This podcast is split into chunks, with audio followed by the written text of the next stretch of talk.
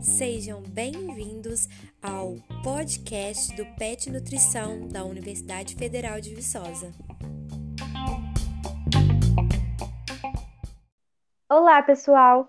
O meu nome é Larissa. E meu nome é Luísa. Nós somos integrantes do PET Nutrição da Universidade Federal de Viçosa e hoje viemos falar sobre o grau de processamento dos alimentos.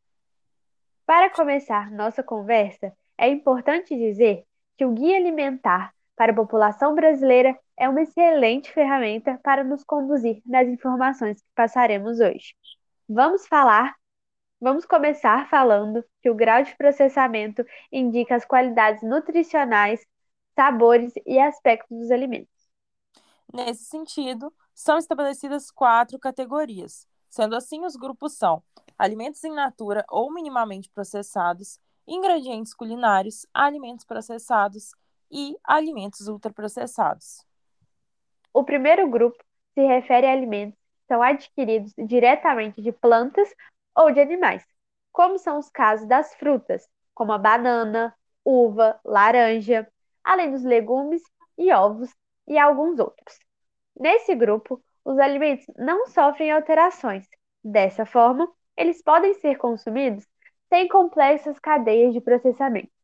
Os alimentos minimamente processados são representados por alimentos que são submetidos a pequenas alterações, como é o caso dos cereais, em que seu processamento consiste em polir ou às vezes em moer para que eles se transformem em farinhas. Logo, eles não recebem outros ingredientes de origem industrial e tampouco são retirados muitos de suas propriedades. Ainda nessa classe, temos os leites pasteurizados, farinhas de raízes e tubérculos, os cortes de carne refrigerados e congelados e outros diversos exemplos. Exatamente. Agora vamos falar sobre a segunda categoria, ela diz respeito a produtos que possuem a finalidade de temperar, cozinhar ou agregar sabores às preparações. Geralmente são extraídos dos próprios alimentos em natura. Como exemplo desses produtos, temos os óleos, o açúcar e o sal. Na terceira categoria, temos os chamados alimentos processados. E temos produtos que são produzidos com certa modificação dos alimentos sendo que neles são adicionados sal, açúcar ou conservantes simples.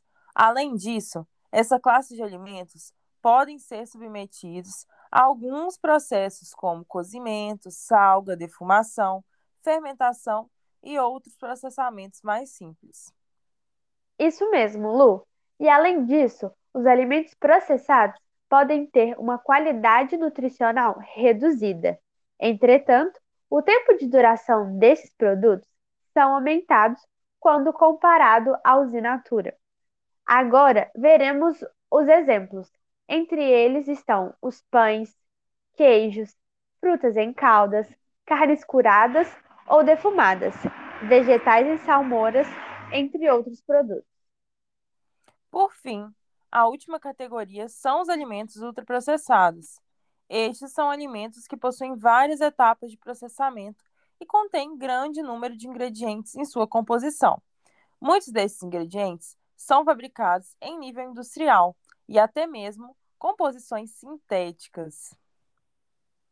Essa é a classe de alimentos que mais devemos ter atenção e moderação no momento do consumo.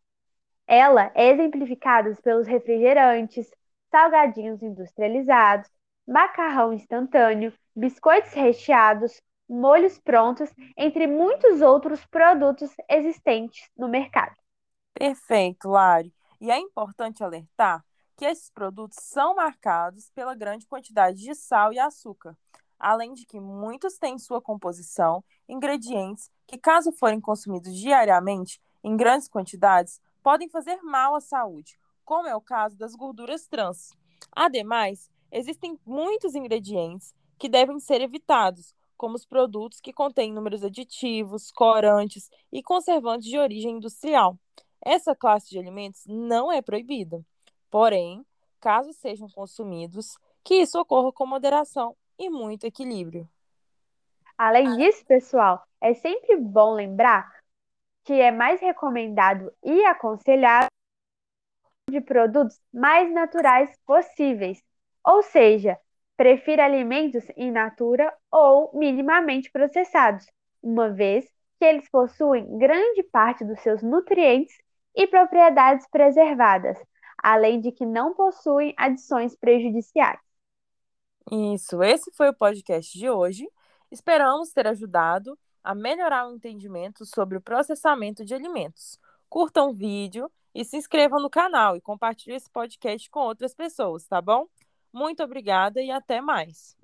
Muito obrigada, pessoal. Até breve.